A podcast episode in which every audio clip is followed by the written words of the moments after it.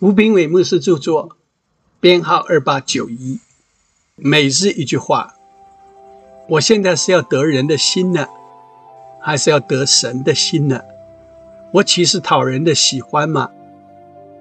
加拉太书一章十节。基督徒缺乏自我定位，就会害怕别人的看法。我们做许多决定，常常是为了取悦别人。或取悦自己，而不是为取悦神。我们希望别人喜欢我们，希望自己成为他们的一份子，不希望被别人论断或批评。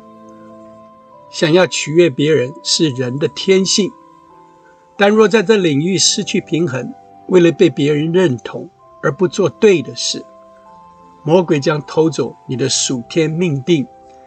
你就无法成就神对你的呼召。耶稣虽然在犹太人面前行了许多神迹，他们还是不信他。官长中却有好些信耶稣的，只因法利赛人的缘故，就不承认，恐怕被赶出会堂。当你真心地渴望跟随神，你就可能被朋友看作是不合群的怪人。因为你喜欢在午餐时间读圣经，饭后散步、行进祷告，胜过和人闲聊八卦。